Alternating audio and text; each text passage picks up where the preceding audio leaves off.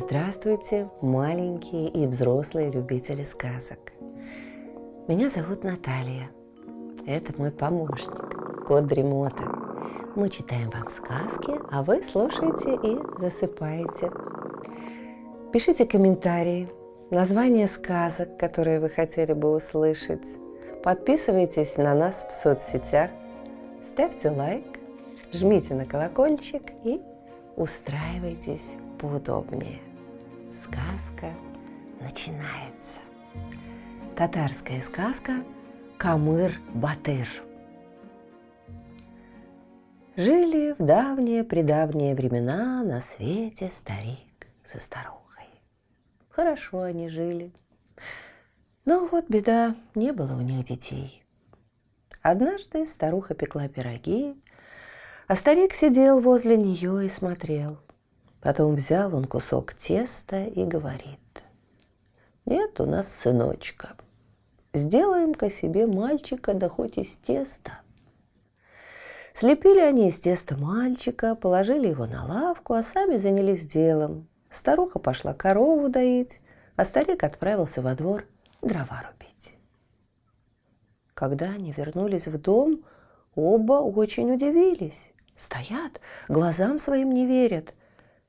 Мальчик из теста ожил, сидит на полу, смеется, да играет с козленком. «Как же нам назвать нашего сынка?» – спрашивает старуха. «Сделали мы его из теста, пусть он и называется Камыр». Это тесто по-татарски, говорит старик. Стал Камыр расти не по дням, а по часам. За один месяц так вырос, как другой за целый год не вырастет. И силу Камыра с каждым днем прибывает. Вышел Камыр как-то на улицу поиграть. Стал бороться с мальчишками. Поднял одного и подбросил выше дерева. Упал мальчишка на землю, лежит, подняться не может. Подбежали к Камыру другие ребята, хотели его побороть, на землю повалить. Да не смогли. Он сам всех раскидал, повалил. Лежат мальчишки на земле, почесываются. Собрались жители аула, пришли к старику жаловаться на Камыра. В один голос твердят. «Куда хочешь, туда и девай своего сына, только чтобы в нашем ауле больше его не было. Не то он всех наших ребят покалечит». Нечего делать. Пришел старик домой и говорит Камыру, придется тебе, сынок, уходить отсюда. Не горюй, отец, говорит Камыр. Пойду я в дальние края, посмотрю, как там люди живут. Дай мне только дубинку на дорогу. Принес старик дубинку, Камыр оперся на нее, а дубинка разломилась пополам. «Не годится эта дубинка», — говорит Камыр. «Пойди, закажи кузнецу железную дубинку». Пошел старик к кузнецу, велел выковать железную дубинку. Испробовал Камыр дубинку и говорит, вот это хороша, не гнется, не ломается. Можно теперь с ней и в путь отправляться. Напекла старуха Камыру лепешек на дорогу, попрощался он и ушел из аула. Шел он, шел и дошел до леса. Идет по лесной дороге и видит. Ковыляет ему навстречу человек, а ноги у этого человека связаны, словно у коня, которого на луг пастись выпустили. Удивился Камыр и спрашивает, «А почему это у тебя ноги связаны? Кто это тебя связал?» «Никто меня не связывал», — отвечает человек. Я сам их связал. Если я сниму с ног ремни, то зашагаю так быстро, что меня даже птица не догонит. А куда ты идешь? Да сам не знаю, куда иду. А пойдем со мной. Пошли они вдвоем. Шли, шли, повстречали человека. Сидит этот человек на краю дороги, зажимает себе нос пальцами. А почему ты нос зажимаешь?» – спрашивает его Камыр. «А как мне не зажимать нос?» – говорит человек.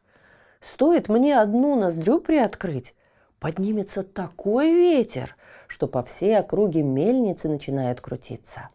А уж если я обе ноздри открою, беда будет. Вся земля закачается. «Хочешь с нами идти?» – спросил Камыр. «Хочу». Пошли они втроем. идут по дороге, повстречали белобородого старика. На голове у старика шапка надета. И не как у всех, а на бекрень. На одном ухе держится. «Почему ты, бабай, носишь шапку на бекрень?» – спрашивает Камыр. «А мне по-другому носить ее нельзя», – говорит старик. «Если я надену шапку на всю голову, подымется в юго, а если надвину шапку до бровей, то вся земля льдом покроется. Удивился Камыр и говорит, пойдем с нами, бабай. Пошли они дальше вчетвером и увидели стрелка. Стоит этот стрелок, целится из лука во что-то, а во что? Не видно. «Во что ты целишься?» – спрашивает его Камыр. «Он на склоне той горы, — отвечает стрелок, — 60 верст отсюда, на ветке сидит муха. Я хочу прострелить ее левый глаз».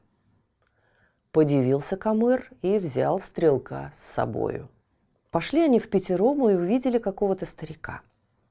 Сидит этот старик на корточках, пересыпает землю с ладони на ладонь и спрашивает его Камыр. «Что это ты делаешь, бабай?» «Сюда насыплю», — отвечает старик. «Тут гора поднимется. Туда насыплю. Там гора поднимется». И этого старика взял Камыр с собой. Пошли они в шестером и пришли в большой город.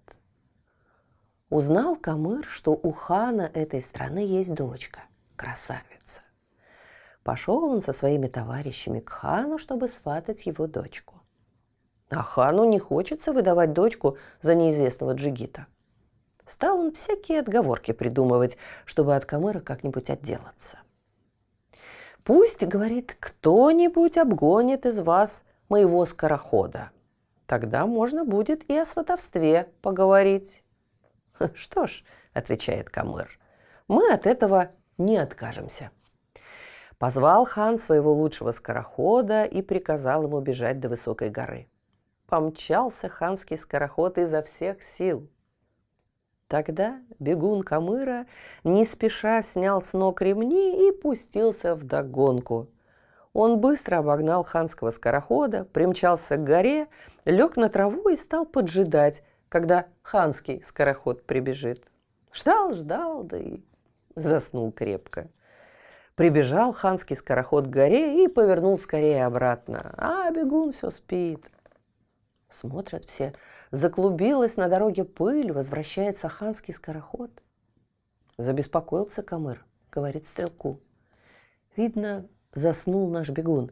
Это мы и проиграть можем. Стрельни-ка в него, разбуди скорее. Стрелок снял с плеча лук, прицелился и пустил стрелу. И так метко пустил, что стрела задела только самый кончик уха у спящего бегуна – он проснулся, бросился вперед и в один миг обогнал ханского скорохода. Видит хан, что ничего не вышло у него из этой затеи. Не смог отделаться от Камыра. «Хорошо», — говорит, — «теперь можно и о сватовстве подумать. А пока сходите вы все в мою баню, да вымойтесь хорошенько». Не догадался Камыр, что хан задумал их погубить. Пошел со своими товарищами в чугунную ханскую баню. Только они вошли в баню, хан приказал запереть ее крепко и обложить со всех сторон дровами. Наносили ханские слуги дров и подожгли их.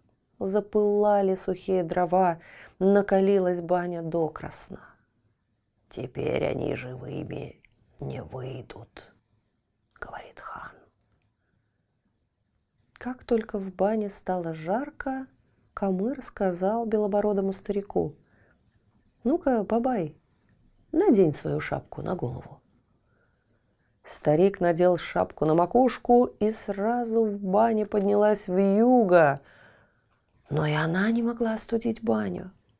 Тогда Камыр попросил старика надвинуть шапку до бровей. Стены бани тут же остыли и покрылись толстым слоем льда. На утро хан приказал отпереть баню, да так и обмер. И Камыр, и все его товарищи остались живы и здоровы. Подошел Камыр к хану и сказал, «Хотел ты нас погубить, да не сумел. Говори мне прямо, отдашь свою дочь за меня или нет?» «Нет», — ответил хан, — «по своей воле я за тебя, дочь, не отдам. Попробуй, если сумеешь, взять ее силой». Сказал хан эти слова и подал знак своим слугам. Набросились на Камыра и его товарищи, ханские слуги. Началась схватка и такая жаркая, что под ногами у них все кочки сравнялись, а ровная земля взбилась кочками. Бились они целый день, бились весь вечер и целую ночь. Надоело это Камыру. Велел он своему товарищу, который нос зажимал, дунуть посильнее. Приоткрыл тот ноздрю, и поднялся такой ураган, что все ханские слуги взлетели на воздух, как пыль. Тут старик, пересыпавший землю с ладони на ладонь, сказал, «Сюда насыплю, тут гора поднимется, туда насыплю, там гора поднимется». Поднялись две высокие горы и засыпали ханских слуг.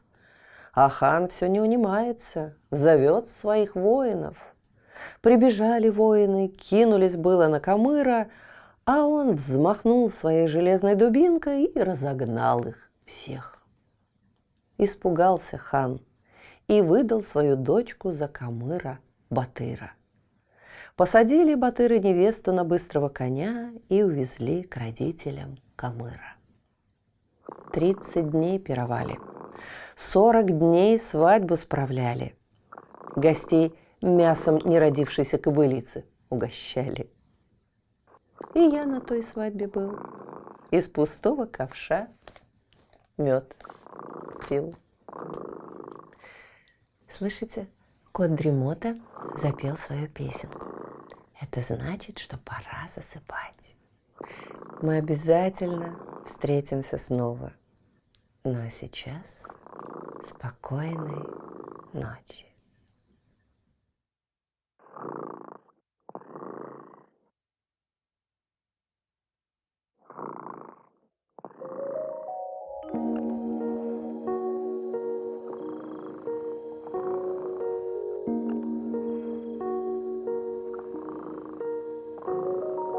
Кот дремота сладко спит песенку свою урчит. Только ты не подпевай, тихо-тихо засыпай, чтобы полететь вдаль за облака. Нужно крепко спать.